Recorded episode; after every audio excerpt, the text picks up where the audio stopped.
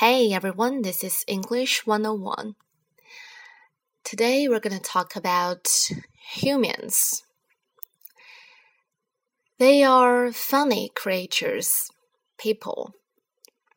They are going to hurt you. They're going to let you in and shut you out. They are going to lie to you. They are going to manipulate you. They are going to say things that they simply cannot take back.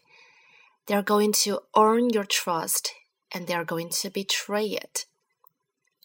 They are going to confuse you. They are going to drive you crazy. Love them anyway. And they are going to surprise you. They are going to leave you speechless. They are going to put a smile on your face when you least expect it. They are going to make you laugh. They are going to make you cry. Love them anyway.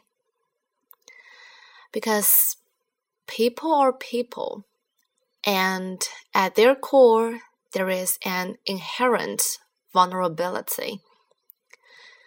We are vulnerable to bad moments, to bad days, and to bad weeks. We are vulnerable to taking out our emotions on other people. We are vulnerable to prejudice, hatred, and bullying. We may be strong enough to work past these vulnerabilities, to not give in to our downfalls. But we are people, we are human, and we all have bad days. A bad moment turns into a bad hour. A bad hour turns into a bad day, and a bad day turns into a bad week. It continues, unless, that is, something breaks the chain. A smile, a reassuring text message, a tight bear hug to remind us that we, the world is still full of comfort. Those things are chain breakers.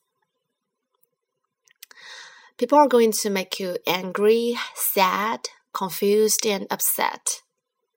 But don't fight fire with fire. We should break the chain. We we don't know everyone's stories. We won't ever know everyone's stories. But we know that everyone struggles and everyone is human. So cut them some slack. Love them anyway. You'd be surprised at how relaxed your own life can become when you begin to let go of others' imperfections. There is no need to get angry about that rude comment someone made or that unsightly gesture. Let it roll. Shake it off it doesn't make you a, a pushover, it makes you strong. Because as soon as you let the negative emotions rise, you've continued the chain and you've taken on the hurt and the anger yourself.